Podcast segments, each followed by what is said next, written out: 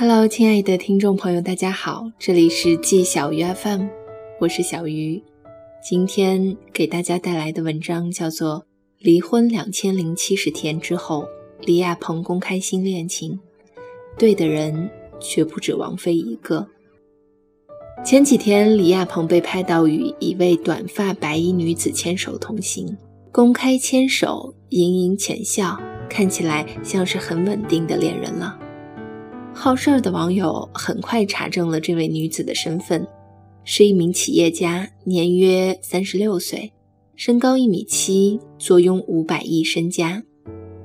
五百亿身家这个标签太突出了，众媒体和网友啧啧称奇。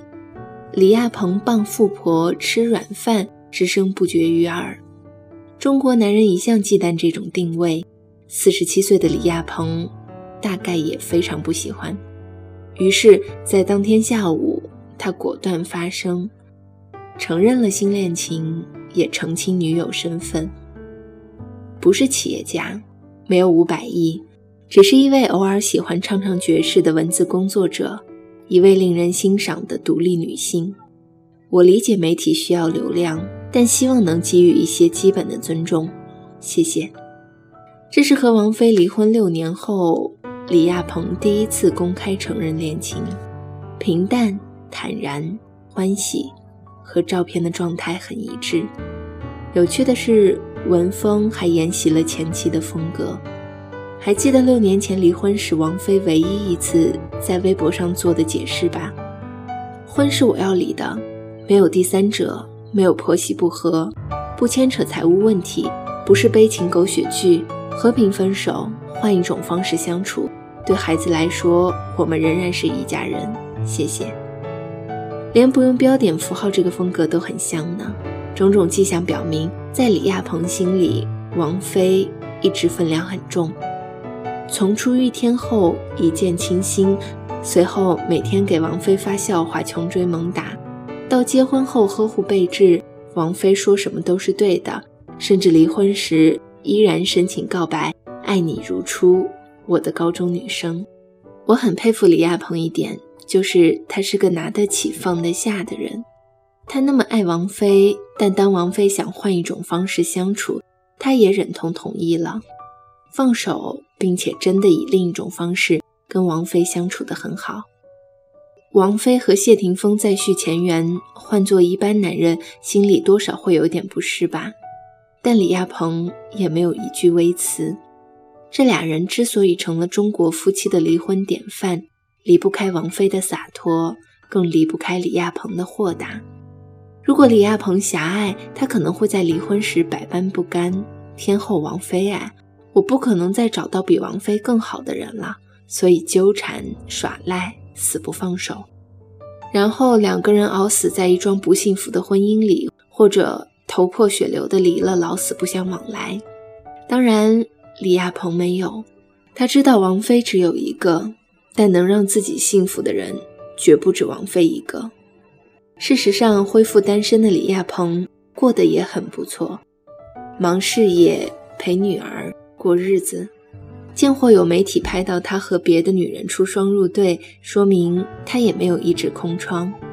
这次终于认了新女友，应该是他内心敲定了这一次是对的人。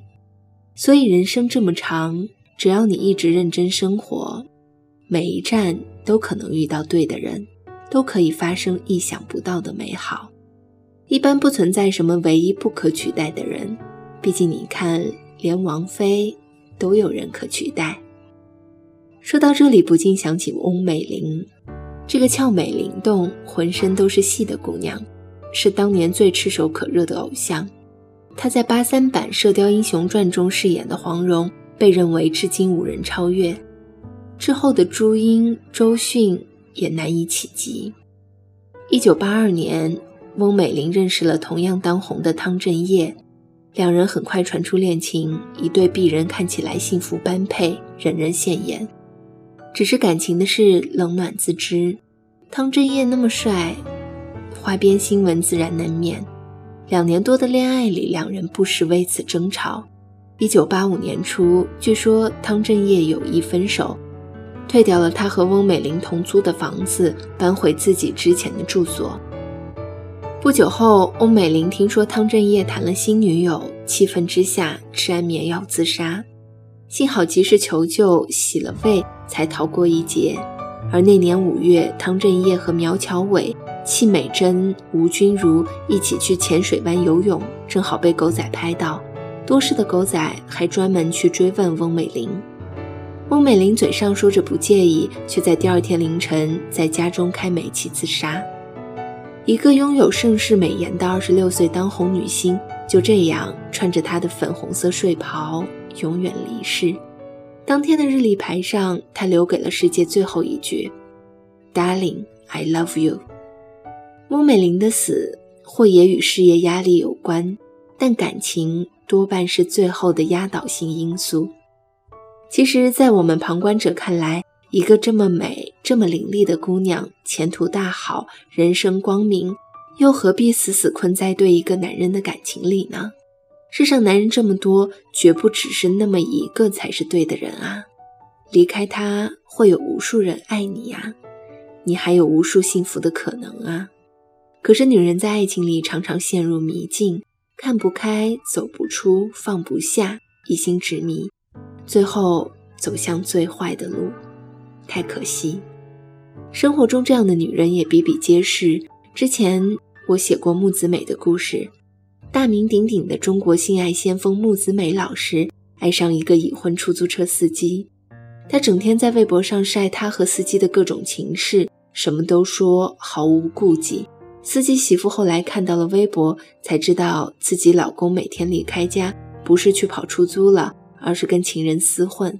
她大受刺激，一边拼命往家拉老公，一边跟木子美对战。艰苦卓绝的斗争中，她得了抑郁症。但仍然不想离婚，仍然顽强的要把日子过下去。现在司机回了家，而木子美深陷情网，也没有罢休的打算，还是每天在微博上碎碎念，说着他和司机的故事。而司机已经对他毫无旧情，不但跟他对骂、揭他的短，还起诉了他。现在木子美也得了抑郁症。我写了这个故事后，有一个读者的评论深得我心。他说：“两个傻女人都不懂得放手，特别对。东西坏了，我们都知道要扔，可感情坏了，为什么我们却死不放手，非留它在生活里腐烂发臭呢？”一个女读者给我讲过她的故事：孩子两岁时，她发现老公出轨女同事，她闹过，也哀求过，一把鼻涕一把泪的求他回归家庭。老公嘴上答应着好好过。可背地里还是天天和小三联系，如胶似漆。有次孩子高烧，她却坚持要外出。后来她发现他是陪小三逛街看电影去了。那天他们大吵了一架，老公咬定要离婚，可她还是放不下他，也不想孩子成长在单亲家庭，更不甘心就这么成全他和小三，更加担心离婚以后过得还不如现在。于是就那么耗了三年，她想，他不好过，大家都别好过。三年后，她精疲力尽，不堪忍受，终于同意离婚，并很快和老公办了手续。那时，他唯一的想法就是好好工作，带好孩子，再也不结婚了。不过，又三年过去，她已经又结了婚，还怀了二胎。现在的老公特别宠她，他们在一起有聊不完的话。她无比庆幸自己当时离了婚，也觉得跟小三较劲那几年太傻了，平白无故遭那么多心，实在不值得。总是这样，人总要走出来，再回头看时才感叹：那时我怎么那么傻？而之前陷在情网里时，总是混沌不堪的。此时此刻，就不知道有多少傻女人依然在不值得、不适合、不应该的感情里苦苦挣扎。外人都觉得傻，他们却一头扎在里面，多苦多痛都死活不肯出来。所以，人要想要快乐，必须要保持清醒，要用理智去做决定，而不是糊里糊涂、不管不顾，抱着一堆废物哭着喊着“我就要，我就要”，没必要。真的没必要。好的感情我们要好好经营，而确定坏了的要趁早放下，一天都别多留。与其憋出抑郁症，不如快刀斩乱麻，转头换新天。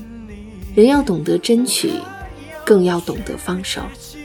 尤其在感情里，很多事都可以强求，但感情真的不行。